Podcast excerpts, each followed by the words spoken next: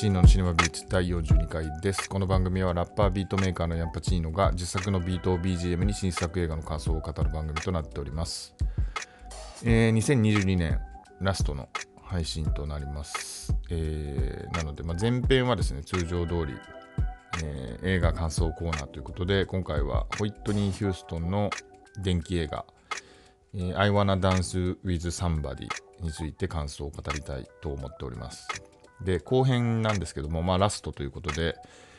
えー今年のベスト10映画について、えー発表をしたいというふうに思って、発表っていうとなんか大げさなんですけど、について語りたいと思っております。はい。で、まあ、今年、個人的な振り返りなんですけども、えーまあ今年の頭にやりたかったことっていうのが、まあ、いくつか自分の中ではあってですね、まあ、その中で明らかに達成できたなっていうのが、まさにこのポッドキャスト番組を開始したっていうことで、えーまあ、前々から、ポッドキャスト番組、まあ、一回、あのー過去に、えー友達と2人でやってましたけども、まあ、それ終わってしまってからですね、まあ、またやりたいなと思ってたんですけど、えーそれを、え実施することができたというのは本当に良かったなと思ってますし、まあ、なんだかんだで毎週木曜日、え欠かさず続けることができたっていう、えま、自分の真面目さに、え驚いてますけども。まああのどうなんですかね。喋りが上手くなったかどうかはちょっと分かんないですけどあの実際にあの人前で喋る機会っていうのも今年はあの本業の方で、えーまかあの某企業の人としてラジオ番組に出たりとかオンラインセミナーで喋ったりとかっていうのもあったんであの、まあ、そういうのに生きたりしたのかなとか思ったりはしますね。あのああと通ってるピアノ教室の発表会の MC というのもやったりしたのでその、まあ、喋るっていうことが今年は結構あったのが自分的には良かったなというふうに思ってます。であとまあ他にやろうと思ってたのが音楽なんですけど、まあ、これに関してはかなり、えー全然期待通りできなかったというかですねあの、あ、トラあのビートはちょいちょい作ってあげたり、まあ、このポッドキャストの BGM に流したりとかしてたんですけど、まあ、あんまり形にはできてなかったっていうのと、ま特にラップに関しては、えっと1曲ちゃんと作って、えっとえーリリースというかあのサブスクでアップしたりとかはしたものの、まあ、1曲しかできなかったので、えーこれはちょっとなんとか来年はですね力を入れたいなと思ってます。はい、あの実は今まさに引っ越し中でして、えーまあ、次の借りた部屋がですねあのロフトというかロフトですね。あのロフトがある部屋でですねそこをちょっと趣味部屋というか創作部屋みたいな形にしてよりこうフォーカス、えーオンオフを切り分けてこう集中できるような場所にできないかなとここまでしたらやるんじゃないかなというふうに思ってますのでちょっと、えーラップ曲作り、えー来年はちょっと力入れたいなというふうに思ってます。あとまあ小説ですね。これも何かしら形にしたいというかあのリライトしたいと思ってたんですよね。今すでにノートで発表しているやつをですね、えーリライトしたいとちょっと思ってて、まあ、あの今年の頭にノート創作大賞っていうのに出して一次選考通過してちょっと調子に乗ったというかあのなんかいけるのではと思ったのもあって、まあ、これ直してちゃんとも他にも出したいなとか思ってたんですけど、えー結局直すっていうことをしてなかったんでねあのこれも創作ペアで来年取り組みたいなと思ってますね。あの次の引っ越し先があの小説で書いた舞台の近くというかあのなので、えーよりちょっと書きやすいというかですね思いが入れやすいんじゃないかなというふうに思ってでこの辺はやっていきたいなと思ってますね。で本業の方もえー本当にこの年末にですね自分が思ってたような形の、えー仕事にちょっと、えー変更される、まあ、今もあのやりたいことを一部やれてはいるんですけどさらにそれをにそれにフォーカスするような形で、えー会社にちょっとお願いしてですねそれが通ったので、まあ、特に年明けから始まるんですけど、えー、それはそれで頑張んなきゃなと思ってますね。で、まあ最後なんですけど、あの副業的な感じで、えー、本当にまあ自分がやりたい趣味みたいな、あちょっと音楽系の、えー、仕事をしてるんですけど、まあ、今年はあの副業というかほとんど収入もらってなくてですね、えー、まあ自分があの会社に特に言ってなかったっていうのもあってお金ももらってなかったんですけどあの来年はですねちょっとそういう、えー、収入にもなりそうな感じのところがちょっと見えてきたのでそれもやっていきたいと思ってます。そうです。まあ、あと今年ちょっと想像予想外だったというか、あの話のはやっぱ DJ ですね。DJ が結構、えー、思ったよりやることになって、あのまあコロナ落ち着いて、ま、落ち着いたのかよくわかんないですけど、あの活動自体はできるようになって、あのまあ、オファーもらったりとかすることが増えてですね、まあ、自分もなんだかんだで久しぶりだったんで結構楽しくて、割と DJ 毎月入ってる、毎月とか毎週やってるような時期もあったりしたので、うん。まあ、それはそれで楽しんで今後もやるんですけども、ちょっとその、まあ、今言ったみたいにいろいろやりたいことがあるんで、どう時間をマネジメントするかっていうのが、え、悩ましいとこだなというふうに思ってますね。うんまあ、割とこの、ポッドキャスト始めてからは、毎週のスケジュールをその、いつポッドキャストを撮って、いつ映画を見て、まあ、順番的に映画をいつ見て、ポッドキャストを撮ってみたいなところで考えることが多かったんで、まあそれは来年もそうかもしれないんですけど、まあ、そこにどう他の活動を入れられるかなっていうところが課題かなって思ってますっていう、えー、まあ、完全に自分だけのための振り返りでした。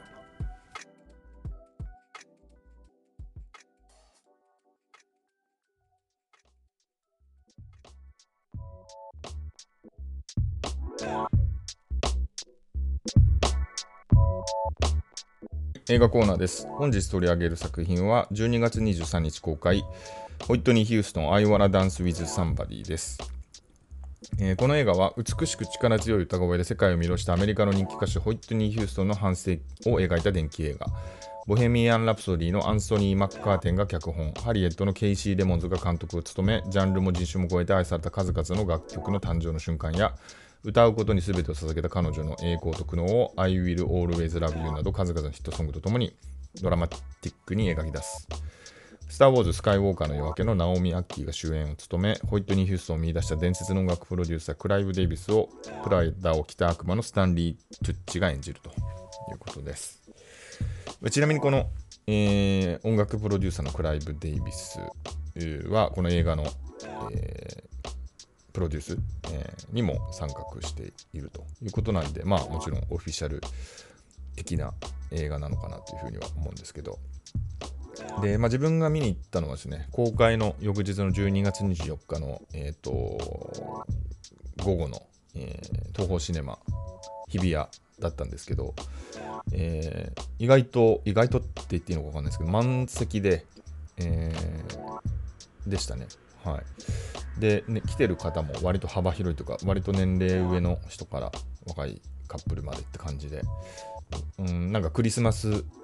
にちょうどいい映画みたいな感じで来てる人も結構多かったのかもしれないですよね。なんかそういう意味では割と、うん、その期待に応える映画だったというかですね。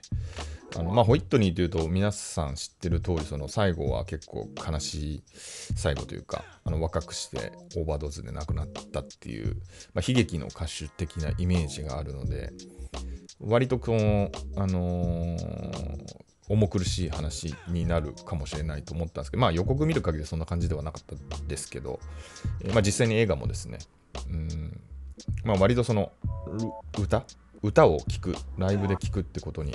フォーカスされた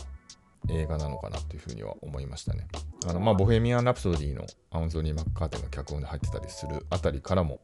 まあ、目指す方向がそういうところでで実際それにはすごいそういう方向としてはうまくいってる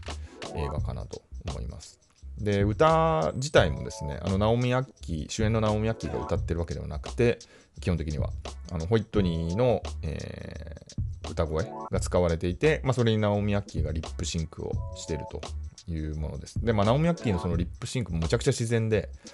普通に歌ってんのかなって思うような感じでしたね。そこはすごいなと思いました。どういう、えー、演技のことによるものなのか、その技術、あの映像の処理的な話なのかちょっとわかんないんですけど。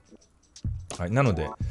ホイットニーのライブを映画館ののいい音響と映像で聴けるっていう体験、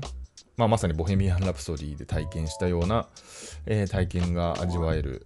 映画だったなと思います。で、まあ、あのー、ホイットニーの、まあ、えー、なんですか、見出されてから、えー、ヒット、スーパースターになって、まあ、最後は悲しい、最後を迎えるっていうところも、まあ、割と駆け足で、まあ、144分ありますけど、まあ、とはいえ、一個一個はそんな深掘りできないので、まあ、さらっとさらえる感じというかですね、えー、そういう映画だったかな。まあ、エルビスとかもそんな感じでしたけど、かなり駆け足でいく感じでしたよね。はい。えー、で、まあ、自分とホイットニーというテーマで言うとですね、あのぶっちゃけそんなに熱心に聞いてきたわけではないというところが正直なところで、まあ、ホイットニーが80年代にデビューしてると思うんですけど、まあ、自分が音楽をなんかまともに聴き始めたと90年代中頃ぐらいなので、えーまあ、聴き始めた頃はもうヒップホップ R&B が結構全盛というか感じであ、あの、メアリー・ジェイ・ブライジがデビューしてたり、えー、モニカとか、えー、なんだっけ、ブランディとか、えー、その辺の人、あ、まあもちろんマラヤ・キャリーはね、今いましたし、あと、まあ、ローリン・ヒルが出てきたりとかってとこで、まあ自分はヒップホップ好きだったんで、そのストリート感がある R&B が好きだったったので、やっぱメアリーとかローリンがすごい好きで、まあ、ホイットニーはちょっとその前の世代の人という感じがちょっとあって、あの曲も、まあ、もちろん Always Love You は知ってましたけど、その歌い上げるみたいなところにあんまり当時は魅力を感じてなかったっていうところもあってですね、あんまり注目してなかったですね。で、3年前にドキュメンタリー映画の、えー、ホイットニー Always Love You というドキュメンタリー映画が劇場公開したやつを見て、えー、すごい、まあ、興味が湧いたというか、まあ、その映画でも、あのー、ホイットニーのその、まあリえー、本人の、えー、ライブ映像とかって、まあ、それが本当にす改めて聞くとすごいなっていうその歌声が結構それまで聞いたことないレベルでやっぱこんなすごかったんだっていうのを改めて思ったのもあってですね、まあ、そこから、まあ、あとその時に知ったそのホイットニーの人生のとこですよね。すごい興味が湧いて、いろいろあのチェックするようにはなったという感じはありますね。あの調べると、さっき言ったそのヒップホップとか R&B ブーム時代にちゃんとこうホイットにもアジャストしてそういうプロデューサーたちと、えー、にプロデュースしてもらってたり、まあ、あの映画の中でもベイビーフェイスにプロデュースしてもらうみたいな話もあったんですけど、まあ、そういうような感じで当時のヒットメーカーにプロデュースしてもらったりとか、えー、あの一緒にデュエット、まあ、マレーヤとデュエットとかもしてましたけど、えー、そういう風なことも知ってたんだなって後から知ったという感じですね。はい。で、まあ、そのドキュメンタリー映画がやっぱすごい印象に残ってて、あのー、まあ、そのドキュメンタリーがどこまで真実なのかっていうのは本当にわからないですし、この映画の中でも出てきたあの親友のロビンっていう、えー、親友のロビンというそのパートナーですよね。まあ、ちょっとその、えー、同性愛的なパートナーでもあったというのが示唆されてますし、まあ、それは事実に近いのかもしれないんですけど、えー、そのロビンはそのドキュメンタリーでは登場してない、まあ、まだあの存命なんですけど、あの出てなかったりするので、まあ、どこまでそのそれがオフィシャルかっていうのは難しいんですけど、うん、結構、光と闇を、まあ、特に闇の部分ですね、あの割と丁寧に描いてたドキュメンタリーのような気がしましたね。で、それで割と意外だったのが、えー、まあ、ホイットニーってなんかざっくり自分のそれまでの認識としては、あのまあ、もちろん歌歌手というところでスーパースターというのは知ってましたけど、そのボビー・ブラウンと、えー、結婚して、えー、なんかドラッグにはまって、まあ、最終的にオーバードーズで死んじゃうっていうところでなんかそのボビー・ブラウンと一緒になったことが不幸の始まりっていうような印象もあったりしたんですよね。あのまあ、割とそのストーリーと育ちのやんちゃなボビー・ブラウンにそのお嬢様はあの巻き込まれちゃったみたいな感じなんですけど、まあ、そのドキュメンタリーで結構言ってたのはあのもちろんホイットニーはその母親のシシー・ヒューストンとか、まあ、親戚も、プロの、えー、ミュージシャンが多かったりとかしてはいるんですけど割とこうストリート的なニュアンスもあるとか幼少時代の生活はあのそういう生活だったっていうのがそのドキュメンタリーで描かれてたりとか。あとまあ一番ちょっと衝撃的で、まあ、それがどこまで真実なのかわかんないんですけど、えー、と親戚からのその性的虐待っていうのを幼女の時に受けててっていう、まあ、そういうトラウマみたいのが、えー、あったのではないかっていうのが描かれていてですね、まあ、必ずしもそのボビー・ブラウンと一緒になったことがそのドラッグにはまるきっかけではなかったんじゃないかと。あのどちらかというとそのボビー・ブラウンは本当にそういう孤独の中で、えー、まあ、心を許せる存在として、まあ、まあ、その後は結構悲惨っちゃ悲惨なんですけどそういう存在だったのかなとかあの、まあ、それボビーとあの一緒になってなくてもこうどうしても埋めきれない心の闇みたいのがあったのかなというのがそのドキュメンタリーで分かったところですね。だもちろんそのロビンという、えー、16歳に出会った親友かつパートナーの存在っていうのは非常に多分ホイットニーが唯一心を、えー、開ける相手だったということなんですけどまあこの映画の中でもそのボビー・ブラウンとそのロビンが言い争ったりとか、えー、ドキュメンタリーはそのホイットニーの兄です。義理の兄なのかな。そのまあマネジメントファミリーがホイットニーの場合やっていてそのファミリーの方向性と、まあ、ロビンが言うことが違う、うん。まあ、どっちかというとまああのー、まあ、これもどこまで真実かっていうのはありながらもそのファミリーの方が、うん、割とそのお金を頼り、まあ、映画の中でもえー、ホイットニーの金をみんなが使いまくってるみたいな、あの誰だか分かんないやつが使ってるぐらいの感じで、全然お金が残ってないみたいなシーンがあったんですよね。私は ATM じゃないみたいな言い方もしてましたけど、まあ、そんな感じで、えー、まあお金儲けのえー、なんでしょう自分たちにお金持ってきてくれる人としてのホイットニーとして数が捉えているのに対してロビンは、まあ、本当のパートナーとしてこうあるべきことを言ってたけど、まあ、そこが対立してしまって、まあ、ロビンは立ち去っていくということなんで、まあ、もしそのロビンがずっとホイットニーと寄り添ってたらもしどうなってたのかなとかあの、まあ、ちょっと思ったりしますよね。まあ、同性愛みたいなことも、まあ、今だったらむしろポジティブにそのミュージシャンとか、えー、捉えられることもあると思うんですけど、まあ、ポジティブもネガティブもないかもしれないですけど、まあ、言えるという状況だと思うんですけど、まあ、当時はなかなか難しかったり、まあ、ホイットニー自体がその割とそのゴスペルというようなバックボーンとかあのそのキリスト教と近いとこから出てきてるのもあって言えなかったとかそういうこともあるのかなとは思ったり、えー、しましたね。はい、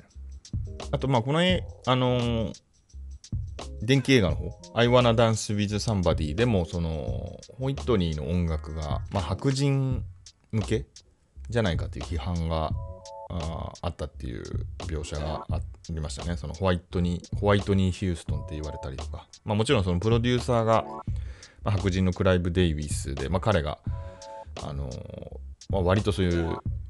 なんですかね、まあ、白人向けというか、まあ、マス向けの、えー、プロ曲を作ってきたっていうところもあってですね、そういう批判を受けたっていうシーンが、えー、ありましたけど、まあ、この映画の中であんまりそれをどう克服してっていうのが描かれてない感じもありますし、まあ、実際その一つの要素でそれを克服したのかっていうのは分からないんですけどそのドキュメンタリーの方ですごい印象的だったのが、まあ、この映画あの電気映画の方にも入ってますけどそのスーパーボールでの国歌斉唱のシーンですよね。えー、まあ、あれはあの YouTube でもう今上がってて、この前見返したら本当にまたなんか思わず泣いてしまうほどにすごいんですけど、やっぱり。えー、あのまあ、いわゆる国家、アメリカ国家を、もともと3拍子のところをその黒人の、まあ、ジャズとかそういう解釈で捉え直して、まあ、4拍子にして歌ったっていうところが、えー、あって、えー、まあそあのー、なんですかね、それによってこうプロップスというかその信頼を取り戻したみたいなのがドキュメンタリーでは言われてるんですよね。うん、その、まあの白人的だと言われるものに対してのアンサーとして、うん、でその話はすごいえー、グッときたというか、まあ、もちろんそれだけじゃなくて本当に単純にその歌がすごすぎてあの批判を覆してきたっていう方がもしかしたら本当なのかもしれないんですけど、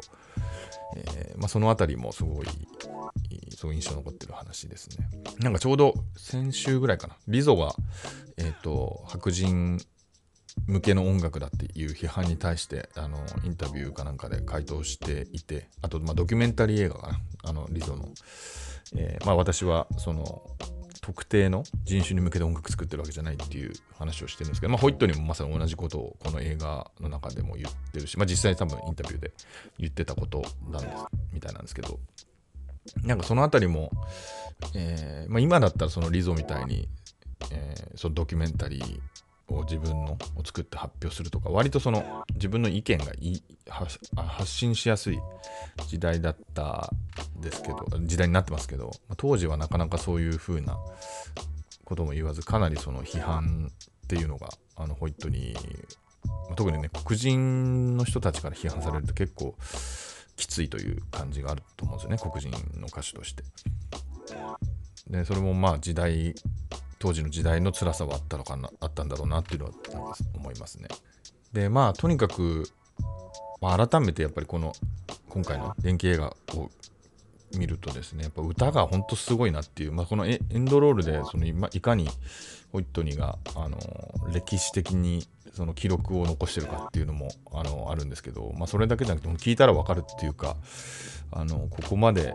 の歌声ってなんかあんまり他に同じぐらいすごい人いるのかなって個人的には思っちゃうぐらいなんか歌声だけでこう感動しちゃうっていうところが、えー、ありますね。うんあのまあ、映画の中でも、えっと、マンデラ大統領が就任してあのアパルトヘイト撤廃のためのコンサートみたいなやつに出てきてるシーンもありますけど本当になんか歌声だけでこうみんなを、えー、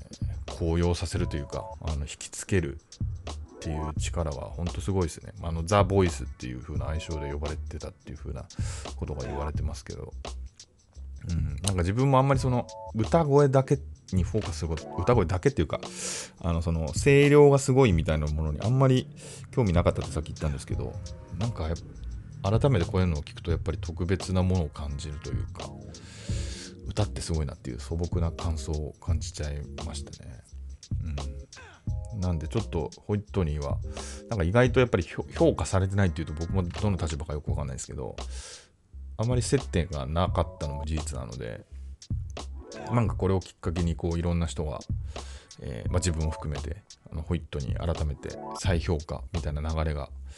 えー、できるといいなというふうに感じましたね。はいえー、最後余談なんですけどあの劇場に入る時に、えチラシをもらいましてそれがあの来年開催されるホイットニー・ヒューストンのホログラムコンサート、えー、イン・ジャパンの、えー、チラシでですね、まあ、それがなんか、なんとも微妙な気持ちになるというか、えー、まあ、もちろん、あのホイットニーのアセットを管理している団体の人たちが、まあ、あの OK 出してるものなんで、えホイットニーの意思を継承してるというか、えとも言えると思うんですけど、まあ、映画の中でもあのその家族に、えー、金のなる木的な、あのー、なんですかね、まあ、認識をされてショックを受けてるとこもあったので、えー、まあ、これが本人の意思とそぐわないものでなければいいなというふうな気持ちをちょっと思いました。は